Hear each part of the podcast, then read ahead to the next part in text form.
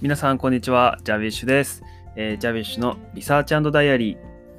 えージャビッシュのリサーチダイアリーは、英語の勉強方法をメインテーマに、国際結婚から遠距離恋愛、えー海外留学、海外生活、また、えー教員生活まで幅広くカバーするトークショーです。えたまに英語学習についての論文を読んだり読まなかったりします。えということでですね、え今回で第5回目の、配信ということになりました、え聞いてくださっている方、本当にありがとうございます。えーちょっと今日はいつもとちょっとこの収録しているタイミングを変えてですね、いつもはあのちょっとまだまだ暑いので、あの夏なんで日中だとちょっとあのセミの声がどうしても入ってしまうので、あの朝方とかにね、やってるんですけど、ちょっと今日夜もう夕方、もう夜7時回ってるんですが、あの、もう結構だいぶ外が静かになったので、あれですかね、もう夏も終わりかけっていう感じなのかもしれないんですけど、今日ちょっと静かになって夜のタイミングで、えー収録中です。で、ちょっとね、あの、周りに、あの、同じ部屋に、まあ、家族もいる状態なので、えっ、と、なんかちょっと、こっぱずかしい感じになってますけども、えー頑張ってやっていきたいと思います。えー皆さんって自分がこういう録音している様子とかを身内の人に見られるのってどうですかねあの結構、あの、ジャビッシュ個人的には、ちょっと恥ずかしいなって思いがあって、あの、大学1年目の時にその ESL プログラムで英語を勉強してた時に、その1日の日記をそのスピーキングで録音して、でその録音のファイルをプロフェッサーに送るっていう宿題が結構出てたんですけど、それもなんか部屋で録音はするしかなかったんですけど、まあ、その時にその、ルームメイトがいると、その、どうしてもちょっと録音しにくいっていうのがあったんで、こうお互いになんか空気読み合って、あの、一人がなんか録音始めそうな感じになったら部屋をそっと出ていくみたいなことをして、で、交代でまたそっと出入りするみたいなこともやってたんですけど、はい、ちょっとあそんなことを思い出しながら今日は行きたいと思います。はい。で、今回は、えー論文要約の回でございます。えー今回は、えー論文のタイトルは、えーこれですね。え Direct, ああ Direct Approaches in Second Language Instruction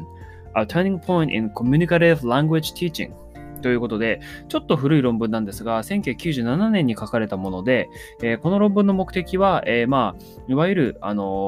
ースタンダードというか、あのあれですね、こうコーディ型の授業っていうんでしょうか、あのダイレクトアプローチっていうふうにこの中で書かれてますけれども、あのいわゆるそういった旧型の授業というか、一斉授業からコミュニケーション中心の授業への、え変遷の重要性を、えー書いたもので、そういったそのコミュニカティブ・ラングエッジ・ティーチング、この CLT とかって言われますけど、このコミュニケーション中心の授業の課題と今後の展望について書かれたものです。で、この論文にすごくなんかジャビッシュ興味を持ったのは、あの、コミュニカティブ・ラングエッジ・ティーチングっていう言葉が、あの、やっぱこれはぜひ押さえておくべきだろうなというふうに思いました。で、えっと、これを見て、あ、学び合いのことが書いてあるっていうふうに思ったんですよね。あの、よくもう最近日本でも多くの学校で取り入れられてますけど、あの、二重括弧の学び合いってやつですよね。あの、西川教授、上越大学だったかな。えっと、西川教授が提案したもので、こう、まあ、あんまりこの学び合いっていうことをもう知らない、あの、教員の方はいないと思うんですけど、あの、まあ、念のため説明すると、学び合いの授業っていうのは、生徒中心の授業、生徒学習者中心型の授業で、こう50分授業の枠があるとしたら、最初の5分で先生は、その授業のまず目的、狙いを全体に共有します。で、課題を共有します。今日はこれをやる授業やですと。で、えーそしたら、えっ、と、そこからはその残りの40分間でください。35分ぐらいになるんですけど、いつも。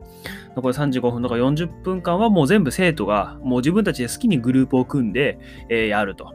で、課題、だ問題演習だったり、こう、なんか与えられた課題をやると。で、こう一人、例えばその課題が終わったら、前にその名前のマグネットとかがいつも貼ってあるんですよね。これは人によって違うと思うんですけど、マグネットが貼ってあって、で、そのマグネットをこの終わった人のところに動かすみたいな。終わってない人から終わってない、終わった人のところに自分の名前の書かれたマグネットとかを動かして、で、あの、終わったっていう感じになって、で、終わった人はまだ終わってない人のところに行って教えに行くっていうのが、まあ、主な学び合いのスタイルですよね。で、まあ、グループでやってるので、あの、別に4人グループだろうが5人グループだろうが全然よくて、そこは、あの、先生というか教員も介入しません。で、えっ、と、課題をやって、なんで、で、えっ、と、それでその授業内にその全員達成を目指すっていうのが学び合いの原則なんですよね。なので、で、それで終わって、で、残りの5分ぐらいになったら、教員が、その、今日の学びはこうだった、ああだったっていうような全体でフィードバックとか、あと全体で多かった質問とかはそこでカバーしてしまうことも結構あります。で、この学び合いのメリットっていうのが、そのやっぱり教員がから答えとか解き方を教わるよりも、生徒同士で、ああでもない、こうでもないって悩みながらやった方が自主的な活動になるので、まず記憶に残ると。学びになるっていうふうによく言われています。それからその勉強面の方では、あのそういったあの教えることによってさらに理解が深まるっていうメリットがすごく大きいですよね。で、さらに、えっと、教わる側、つまり進度が遅い生徒も、その、ここがわかんないっていうふうにまず質問する力が身につくっていうところがとても大きいですよね。で、結構世の中って、あの、ここわからないんで教えてくれませんかっていうのって結構難しいんですよね。はい。あの、意外と恥ずかしいじゃないですか。で、周りはできる人いっぱいいると本当にそうだなと思っていて、あの、例えばジャビッシュなんかも、あの、ジム行ってるんですけど、結構ジムに行くと結構やっぱもう、あの、何年も通ってますみたいな、結構もう通い歴長いですっていう人がたくさんいて、で、まあトレーナーさんとかジムのスタッフの方もいらっしゃるんですけど、そういった、で、ジャビッシュは全然初心者ですから、でそういった中で、そういうスタッフの方に、あ例えばこのマシンの使い方を教えてくださいとか、ちょっとフォーム見てもらっていいですかっていうふうに質問するのは、これ結構ハードル高いなっていうのはちょっと改めて実感したんですよね。まあ、なので、そういった、で、こういったことで多分、プライベートだけじゃなくて仕事の中でもたくさんあると思うんですよ。大人人生の中でもいつでもそうだと思っていて、なので、そこが、あのわ、からない子は、ここがわからないんで教えてくださいっていうふうに言うことができる力をつけることができるっていうのは学び合いのもう一つの大きなメリットだなというふうに言われています。で、学び屋のもう一ついいところは、これはまあうちの学校だけかもしれないんですけど、あの集団形成にすごくいいっていうふうに言われてるんですよね。なので、その、うちというか学び屋はその全員達成を目標にしているので、その、まあ、誰も置き去りにしないっていうのはよく言われてるんですけど、あのー、全員みんなでやってるんだよっていうことを、そのクラスの授業の中で意識できるので、あのー、自分だけ良ければいいっていう精神じゃなくて、こう、利他的なところで、こう、精神面をかなり鍛えることができるっていうところもあります。なので、こう、授業、なので、その、なんていうんですかね、授業の中で自分だけ終わったら、あとはもうなんか違うことやってるみたいな。とか、あとは、まあ、受験生でよくあるのは、授業の内容を全く無視して、自分の苦手な教科の勉強してるとか、そういったことも、まあ、一切できなくなる。まあ、できなくなるっていうか、そういうことを生徒がしたくなしたくならないように工夫された授業のスタイルってことになってるんですけど、で、まあ、この日本の学び合いって、あの、ネットで検索するとわかるんですけど、これすごい批判されてるんですね、実は。すごく合理的だし、あの、じゃあ個人的には好きなんですけど、まあ確かに疑問っていうか、もうたくさんあって、あの、本当に生徒の学びになってるのかっていうところ、そのが、まず一番大きな、その、なんていうんですかね、疑問点ですよね。このお互いに教え合うことで、この遠回りになるんじゃないかとか、間違った理論で終わっちゃうんじゃないかみたいなそういうことは結構あります。それからもう一つは、えっ、ー、と、早い生徒。その早く終わった生徒は、そのもっと発展的な内容をやらなくていいのかっていうところはすごくあります。はい。なんで、早く終わっちゃった子は、その、例えば標準問題が用意されてたら、まあ、みんな標準問題をやるので、その自分、その早く終わった子は発展問題に行かずに、他の子の解いてるところを手助けするっていう役割に回るので、あの、ここでその課題の量に差をつけてしまうと、その全員達成の意味がなくなってしまうっていうか難しくなってしまうので、あの、そういうことはやらないっていうふうになってますね。で、ここも結構批判されるがちなところで、あの、なので、あの、よくその受験クラスと普通の総合クラスとかっていうのが分かれてる学校だと、その、上の子がさらに上に行けないんじゃないかっていう不安の声はよく上がります。でも実際そうですよね。で、あともう一つあるのは、えっ、ー、と、教科書をしっかり読ませたいんですっていう教員の方もね、結構いらっしゃいますね。あの、特に理科とかそういう科目で、あの教科書をじっくり読み込んでから矢野に行かせたいっていうところだと、結構その個人より、あの、グループよりも、まずは個人がしっかりできるようにっていうところで、あそういう学び合いはやりにくいっていうふうにおっしゃってる先生も実際いますね。はい。とまあこんな感じで、まあ、学び合いは今結構教育界では割とホットなトピックで、僕結構ジャビッシュも疑問持ってたところです。まあ、なので、まああの、ジャビッシュがその、まあ、イギリスの大学院に行くって話しましたけども、あの、そこも、あの、このコミュニカティブラングエッジティーチングって言葉が出てきて、お、これ学び合いのことかなっていうふうに思ったので、ちょっとこれは読んでおきたいなと思ったので、この論文を選んでみましたというところがちょっと学び合いのね、そのバックグラウンドなんですけど、あのはい、すいません。ちょっと長くなりましたが、じゃあちょっと内容に入っていきたいと思います。まず、えっと、 literature review がしてあります。で、えっと、英語のその teaching style っていうのはまず2つに分けられるというふうに書いてあって、えっと、 indirect approach と direct approach、この2つに分けられるっていうふうに書いてあります。まあ、で、 indirect approach っていうのは、こう英語のこの言語活動をして、その結果として、その英語力が身につくっていうのが indirect approach っていうふうに書いてあって、これがいわゆる communicative lessons のことを指しています。で、実際この communicative lesson、ね、まあ、 communicative language teaching ですが、これは実際の生活のようなシチュエーションをあの結構通してその練習することが多くて、例えばロールプレイとかをやったりとか、あと、よくあるのは information gap ってやつですよね。えー、例えば生徒がペアになっていたら、あの生徒の一人はこうバスの時刻表を持ってるとかね。でもう一人はこの旅してきた人の設定で、え、ー、と、何時にどこどこ行きのバスに乗りたいんですけど、どこに行ったらいいですか？みたいなことを英語で聞いたりして、で、もう一個のそのバスのそののスタッフの人は、あ何分発のバスはバス停、何番のバス停から出るんで、ここを右に行ってくださいみたいな。そういった、えー、実際の生活にありそうなところをあのやって練習して、英語を身につけるっていうのがインダイレクトアプローチですね。で、なので、えーと、学習者はこう文法などを直接教わるのではなくて、自らこう実践して、試行錯誤して、えー、実際のそのコミュニケーションの練習を通して、えー、学ぶっていうのがこれのスタイルですよね。で結構これは日本での学び合いのまあ基礎に近いところもあって、お互いにやってあの練習してみるとか、実際その体で覚えるっていうところ側面もあると思うんですけど、こういったところがインダイレクトアプローチというふうになっています。で、その一方でダイレクトアプローチは何かというと、まあ、ちょっと英語だとね、長くなっちゃうんであれなんですけど、この流暢な会話とかに含まれる、このターゲットとする、目標とする技能や戦略、過程を生み出すための言語活動の計画から始まるっていうふうに書いてあるんですよね。まあ、なので、あのさっきの、えっと、コミュニカティブラングエッジティーチングっていうのは、こういうアクティビティをしましょう。で、いろんな文法を使うじゃないですか、そういうふうにやると。生徒が今まで知ってるものとか知らないものもいろいろごちゃごちゃで、さっきのバス停の行き方を聞くのでもいろんな言い方がある中で、ダイレクトアプローチは目標とする言語のその表現とか文法を決めたら、その文法を使うために絞ったアクティビティはこれにしようと。じゃあこれをやればその文法が身につくねっていうのがダイレクトアプローチというふうになっています。なので何を学ばせるかを明確にしてでやりましょうっていうのが、まあ、 direct approach なんだっていうふうに言われています。まあ、いわゆる日本でいうところのコーディ型の授業、まあ日本のコーディ型の授業はちょっと文法に寄りすぎているところがあるのであれなんですが、まあ、あの、いわゆる少し昔の言い方で言うと、 chalk talk って言われてるような、教員がひたすら前で、えー、ずらずら文法の解説をして、生徒はガリガリノートを取る。みたいなものも、どっちかっていうと、 direct approach 寄りなのかなっていうような活動がな感じがしています。で、えー、コミュニケーション中心授業の課題っていうのが定義されていて、ここが結構この研究のネックになってます。で、えっ、と、コミュニカティブラングエッジティーチングは1970年代に登場したもので、まあ、課題が2つ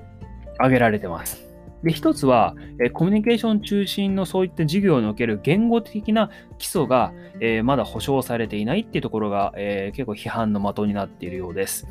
で、えーと、こういったその言語活動はすべて Language Functions と Language Notion の2つの側面から、えー、できているよっていうふうに書いてあって、一あのー、Language Functions っていうのはその言語のそのまま機能のことですよね。だからその賛成、反対するとか、招待するとか、謝るとか、そういった機能を持っている側面と、 notion なので、えっと、部分ですよね。その側面っていうか、例えば場所とか時間とか、その頻度とかね、そういったその情報面を伝えるっていうその2つの機能がまあ言語にはあるよと。で、これらを2つとも駆使して適切な言語の利用を、えー、利用を習得するっていうのが、本当は狙いなんですよね。この CLT、コミュニカティブ・ラングエッジ・ティーチングの。で、要するに、その TPO に適した言語を使えるようになる。ってことが目的になっているので、えー、これがちょっと英語だと、え、ー、と、Social Cultural Sensitivity っていうふうに書いてあるんですね。なので、社会文化的な側面でも、えー、対応できる。つまり異文化交流もできるようなそういう空気を読んだりとか、お互いのそういったところまでこうおもんぱかって、えー、言語を使って活動できるようにってことを、このコミュニケーション中心の授業は、えー、狙いとしているんですね。でそうなんですが、ここで、えっ、ー、とね、このウィドウソンっていう人がいて、でその人が、えっと、 functional approach だけだと完璧なコミュニケーション能力の育成にはつながりませんよっていうふうに言ってるんですね。で、この人が、えっ、ー、と、まあ、ちょっとこれ長いので割愛しますけど、実際の英語なんて言ってるか割愛しますが、あの、コミュニケーション中心の授業が完璧な言語の習得をもたらす科学的裏付けがないっていうふうに言ってるんですね。まあ、理論的には納得できるんですけど、その科学的裏付けがないっていうことがやっぱり一個ネックになっているんですよね。で、えー、練習はできても、こう複雑な実際の現実社会の中での、このかなり複雑な言語の使用ができるかどうかっていう面では説明不足だっていうふうに書いてあるんですよ。確かにそういった例えば教室の中でそのバス停のやり取りをして、じゃあはい、じゃあ現実世界でどうぞっていうふうになったら、それが本当にできるかどうかはまだわかんないっていうふうに言ってるんですよね。まあ、確かに実際そうで、結構、あの、教室の中で道案内の練習とか結構したことあると思うんですけど、実際、現実社会でパッといきなりその海外の人から道を聞かれるみたいなシチュエーションってあんまりなくて、で、実際それが起きた時に、相手も全然その練習した時とは違う。で、実際のバス停の場所とかも全然違う。っていう風になって、で、しかもそのお互いのその文化の違いも相手が誰によってかどうなるかもわかんない。で、このいろんなこの不確定要素があるから、このコミュニケーション中心の授業は、あの、そういった言語学的な基礎が欠けているっていうようなところが批判の的になっているということですね。で、さらに言うと、えっと、もう一個の課題は、あもう一個の課題というか、これに付随してくるところが、えっと、最も顕著に現れる部分は、えっと、学習効果の測定つまりテストがやりにくいっていう、えーと、デメリットがあります。で、あの、どんな教育課程も必ずテストやりますよね。あの、定期コースなり授業内の小テストとか、いろんなのがあると思うんですけど、このコミュニケーション中心授業だと、効果の測定とかテストがすごく難しくて、えっ、ー、と、教える側もストレスになるっていう部分があるってことなんですよね。だから例えばさっきのそのバス停の話まだ続けると、じゃあ、えっと、それを、まあ、授業内でこのバス停でこの案内とか、えっと、道を聞くみたいなやり方をやりましたよと。じゃあ、それをどうやってテストするの？測定するの？ってなった時に、精度を書く。ラングジビヘイビアの測定が、えっ、と、精度を書くっていうふうにすごく、あの、言って言われているんですよね。ま、実際そうで、あの結構授業の中でも、このルーブリックを作って、あの、これができたら5とか、これができたら4っていうとこはやると思うんですけど、やっぱここは結構難しいところですよね、実際。何ができたら5で、何ができた、できなかったら1なのかっていうところは、あの、すごく測定が難しいっていうのがあるので、そこも、あの、言語学的な基礎っていう観点から難しい。不完全だっていうふうに言われているっていうゆえんですね。で、以上がコミュニケーション中心授業における、えー、言語的な基礎が欠けているよっていうところの、えーと、指摘が一つ。で、二つ目の課題が、え、ー、と、学習者中心授業の、え、ー、と、言語学的構成の教育的な取り扱いはどうなのってところが課題に上がってます。で、要するに、あの、もう本当に、あの、今の日本でも、こう、ゆとり教育とか、脱ゆとり教育って、この振り子みたいに必ず生き生きするよっていうふうに言われてるじゃないですか。で、これは、その言語学の、えっと、分野でも全くそうだと。で、えっと、この論文の中で書かれているのは、このボトムアップ的な、その言語的なスキルを身につけさせるのか、それともトップダウン的な、このコミュニケーションスキルありきで進めるのかっていうのは、もう本当にゆとりか脱ゆとりかぐらいで常に振り子。お互いにこう、牽制し合ってるっていうか、お互いにこう、両方もあの反対しているもので、で、まあ、割とコミュニカティブレッスンというか、コミュニカティブラングエッジティーチングは、あの、最近出てきたものなので、やっぱり批判されるところが大きいっていうふうにも言われています。まあ、っていうのも、その目標とする言語能力を、その言語的な直接的な育成の結果ではなく、え偶然身につけているからっていうところですよね。さっき言った、その、何が身につくかっていうことが明確になっていないし、何が出てくるかわかんない。これはまあ学習者中心で授業を行えばそれはそうだなって感じなんですけど、あの、何が身につくかは偶然によるところがあるっていうところが1点と、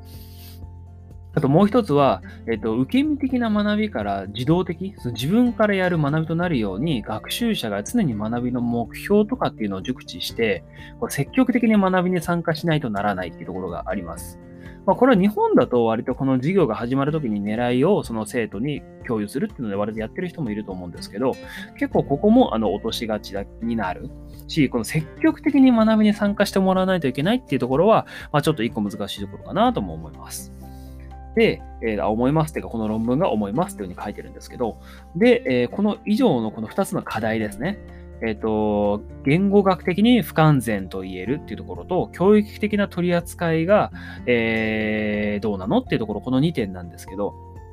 で、この2つを踏まえると、この作者、著者は、その割とダイレクトアプローチがなんか波に乗って逆に来そうだなっていうふうにも言ってるんですけど、えっ、ー、と、この中で1個提案されているのは、この Principled Communicative Approach っていうふうなのが提案されています。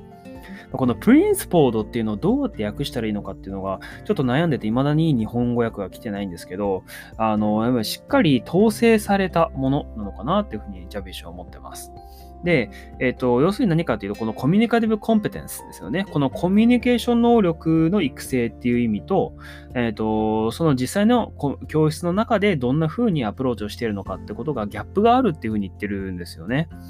だから実際に、えっ、ー、と、現実社会で身につくような力を実際に教室の中でも身につけているようなアプローチがこの Principled Communicative Approach っていうふうに書いてあります。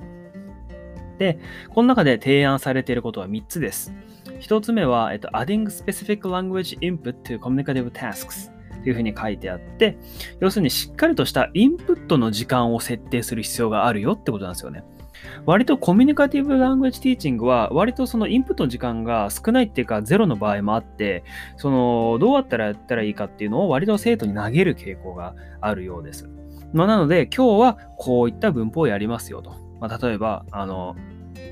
お願いするだったら can you の型を使ってやりますよとかっていうような導入をしっかりしてこういったインプットをやりますよってことを生徒にしっかりと熟知しておく必要があるっていうのが1点目。でもう一つは、えーと、大事なのがラーナーズアウェアネスっていうのがあります。えーと、ここがその学習者が何を学習してるのかっていうことをしっかりと意識させておく必要があるっていうふうに言ってます。で、さなので、こう目さっきちょっと触れましたが、目標をしっかりと提示するっていうところがすごく大事で、あの授業が始まるときに今日の狙いはこれですっていうふうにしっかり提示することがやっぱり大事なんだっていうふうに言ってます。これは結構、あの、教育実習とか、最近割と教員なりたての方はわかると思うんですけど、あの、狙いをしっかり言うことは大事だよっていうふうに割と口酸っぱく、あの、言われてると思うんですよ。で、結構、ここってなんでかなって思ってて、ジャビッシュもここなんかそういう裏付けあるのかなと思ってたんですけど、やっぱりあるんだなっていうふうに思いました。すごいなって。で、確かに何を学ぶか分かんないで勉強したって、あの、それがしっかりとした学びにつながらないのはなんとなく想像できるので、まあ、これは言われてみればごもっともっていうふうには思います。ただ結構ベテランの先生とか、あの、割と目標を言わないで授業をやってる先生っていますよね。あの、ここはやっぱ外しちゃいけないところなんだなと思います。割と授業を始めに狙いを共有するとなんか結構白濃いなみたいに思う時もあって、あの、割とカットする時もありましたけど、まあでも半数以上はま目標言ってましたが、やっぱりしっかりと狙いを生徒に示して、このラーナーズアウェアネスを上げるっていうのは大事なんだなっていうふうには思いました。で、もう一つ大事なのは、えっ、ー、と、ここにはこの Raising Learners Awareness of Language Use Within and Beyond the Sentence Level っていうふうに提案されています。なので、その例えば文章があって空欄があってそこを埋められるっていうだけだと within でその文章の中で終わっちゃうんです。この beyond the sentence level っていうところがすごく大事だと思って、この文章を埋められるだけじゃなくて、その文章を使ってどんな人ともどんなシチュエーションでもその文が正しく使えるようになる。っていうところまでできて初めてこのコミュニカティブラングエッジティーチングはしっかりその教育的な意味があるっていうところが言えるっていうのが2つ目の提案ですね。で、最後が、えっ、ー、と、 sequencing、あ、でもこれあんまり英語で言わない方がいいですね。えっ、ー、と、もっと、えっ、ー、と、 discourse。なので、そういう文法事項のその論理、理論ですね。セオリーだからね。文法事項の理論にもっとこう、システマチックに、こう、あの、タスク、その communicative task を、あの、並べていく必要があるっていうふうに書いてあります。まあ、確かに結構あの communicative language teaching の教科書とかも見たんですけど、あの今日はこれ、で、これ、これっていういろんなアクティビティがあるんですけど、それがどういったそのグラマー、文法を指導していく順番にちゃんとなぞらえてあるのかっていうところをちゃんと明確にしておく必要があるっていうことですよね。要するにちゃんと理論立ててやる活動、理論立てて活動の順番をしっかりと考えていきましょうっていうことですね。確かにそうですね。中学校入ってからいきなり家庭法をやるって言っても無理な話ですから、ね、そういったところがしっかりそのね、過去、過去形をやって、で、助動詞のウドとかをやって、で、現在完了形をカバーした上で、ちゃんと過去形を、あ家庭法をやれば、その家庭法過去とか、大過去とかそういったところもしっかり意識できるって話になると思うので、この3点ですね。インプットの時間を設定する、え目標をしっかりと提示する、え文法を、えーとどんなシチュエーションでもしっかりと埋められるっていうか、使えるようになるっていうこと、それから使うアクティビティはきちっと論理的な順番でやるっていうこと。ですよね。これらのことが、えっ、ー、と、Principled Communicative Approach っていうふうに書いてあります。なので、これが来るんじゃねえか？っていうふうに書いてあるんですよね。で結構これ1997年に書かれた論文にしては、あの、してはとか言ってすごい失礼なんですけど、あの、すごく的を得てるなっていうふうに思いますね。あの、実際に大事なことだし、結構、この文、この論文を知れたのは結構ジャベッシュは大きいなっていうふうには思っていますね。はい。で、えー、ちょっとここからは、えーと、まとめと感想です。えっ、ー、と、まず、え、ー、と、コミュニカティブラングエッジティーチングと学び合いっていうのは同じじゃないっていうこと。ここがまず今日は知れたのがすごく良かったなって思います。で、あの、学び合いってなんか learning from each other とかいろんな英訳あるんですけど、コミュニカティブって聞いたら、もう学び合いってなんとなく思う、思っちゃったんですよ、ジャービッシュは。でも、実際それは違くて、 communicative lesson とか communicative approach っていうのはあくまで外国語教授法の一つであって、で、しかもいろいろ見ると、あの、必ず information gap がないといけないとか、あとはタスクには選択権があって、学習者が自分でそれを選択するとか、えっ、ー、と結構、あのー、定義がしっかりとしてるんですよね。で、えー、なので、しっかりその言語をこうやって教えますよっていうふうに書いてある一方で、学び合いってなると、その勉強面は確かにあの communicative approach と同じとか似てるってところはあるんですけど、必ずしも例えば information gap って学び合いだとなくてもいいんですよね。例えば、その問題演習をやるとしたら、あの、この問題演習を解きなさい。で、グループでも一人でもいいよっていうふうに指示を出して、で、えっ、と、例えば、あの、オンライン授業の時なんかは、この動画を見てから解きなさいっていうふうに言ったりとか、あとは授業内だったら、えっ、と、その副教材の、その英語の参考書、英文法の参考書の何ページから何ページ前までを参考にしながら進めなさいっていうふうに言って、その教科書を読ませる癖をつけたりとかするんですけど、結構そういうところがコミュニカティブレッスンには割とないんですよね。オープンで。だから、コミュニ、学び合いを勉強したいからといって、コミュニカティブアプローチをやればいいっていうわけではないっていうことが、すごくあの勉強になったなっていうふうに感じます。で、もっと言うと、あの、コミュニカティブレッスンは機械的な練習を重視しない。ここはあの、あれですね、オーディオリンガリズム、オーディオリンガルか、オーディオリンガル法は結構その機械的な練習を重視するんですよね。いっぱいあの音読をしたり、いっぱい聞いてあの出す。正確に出すってことを重視してるんですけど、コミュニカティブアプローチは、その機械的な練習をするんではなくて、正確さよりも、正確さよりもこう滑らかに言えるかどうか、現実の世界みたいに使えるかどうかってことを重視しているっていうところもあるので、で、学び合いって実際そんなことないですよね。で、英語に限って言うと、必ずしもスラスラ出てこなくても、うーん、うーんって悩んで文法の答えに何とかたどり着くっていうのでも全然 OK なので、あの、コミュニカティブレッスン、コミュニカティブアプローチと学び合いは全く別物なんだっていうところを、あの、知れたっていうのはかなり大きいかなというふうに思います。はい、えー、今日はそんなところですかね。ちょっとこの論文を知れて、あの、すごく良かったなというふうには思うところは、あの、コミュニカティブレッスンを勉強すれば、えー、学び合いが必ず知れるっていうわけではないっていうところですかね。ここを知れたのはかなり大きかったなというふうに思います。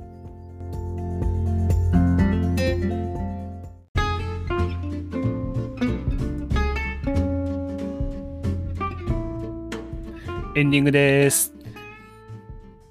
はい、えー、今回これで、えーと、論文ね、えーと、2本目、えー、になりましたが、えー、しっかり読み込んで、えーと、ちょっとね、えー、思うところ、えー、いろいろ喋りながら、えー、要約させていただきました。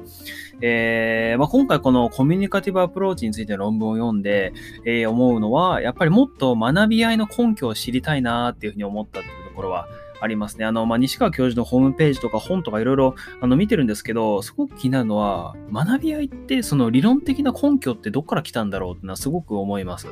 で、おそらく先行研究もたくさんされてるはずなので、で、結構そのジャビッシュが結構びっくりしたのは、そのコミュニカティブアプローチと学び合いは違うってところを今日これで知れたので、え、じゃあ学び合いを知るためにはどうすればいいんだっていう新たな壁にぶつかったというところですよね。結局あの、冒頭でもお話しした通り、その学び合いの、で結構批判されるんですよね。ネットでもいろんな批判が来ているので、あの、そこをやっぱ跳ね返していかないと、あの、ダメだと思うんですよ。で、実際まあ、ジャビッシュもその学び合いの授業を展開している身としては、あの、すごくいいんですけど、なんかその理論付けがないままやるのはすごく、あの、違和感があるんですよね。あのー、なんでこの薬は効くかわかんないけど効くから飲んでるみたいな感じなんですよ。なのでそこをしっかり理解したいなと思うし、あと、で、そこでその例えば生徒の成績がこんだけ上がりました。だから学び合いはいいんですっていうようなその後付けの証拠ではなくて、こう、先にこれだから学び合いはいいんだっていうようなあの理由を今後あのさらに知っていきたいなというふうに思ったっていうところでございます。はい、えー、今回は論文2本目読みましたが、あのー、こういう研究をしっかり知るのって大事だなってあて、あのー、改めて思います。あのこういったところを、まあ、あの日大の通信教育で勉強したはずなんですけど、ここまではしっかりやんなかったなというふうに思いますね。あの、ロッド・エリスのその Second Language Acquisition とかそういう薄い本を読んで、本当表面的なところだけさらってやって終わっちゃったので、まあ、これからね、あの、イギリスで1年間、あの、勉強するっていうことが、あの、できるんだなと思うと、あの、かなり嬉しいなというふうに思っております。で、あの、イギリスの大学院で勉強した内容も、どんどんこうやってサマリーにして、記録に残していきたいというふうに思っているので、あの、今、日本でね、働いている教員の方とか、まあ、海外でもいいと思うんですけど、あの、教員の方で、そういったこの学術的な、この裏付けというか、あの、先行研究とか、そういったものをあの知りたいなっていうふうに思ってる方必ずいると思うんですよね。自分がそうだったので。あの、そういった方に、こう、気軽に聞き流して勉強になるようなポッドキャストになるようにね、あの、していけたらなというふうに思っています。で、かなりこのアウトプットするって作業がやっぱハマるなと思ってて、この論文を読むだけだと自分の中で完結して終わっちゃうんですけど、やっぱ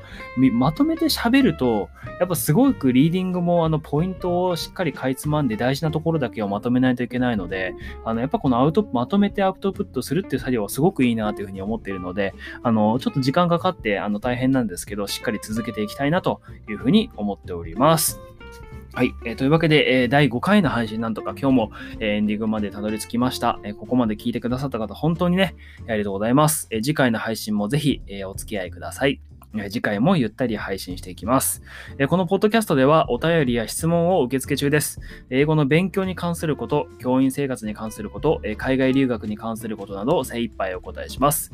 Twitter や Instagram の DM やアンカーをご利用の方はボイスメッセージからお便りをお寄せください。それでは次回の配信でまたお会いいたしましょう。Thank you very much and please keep it up.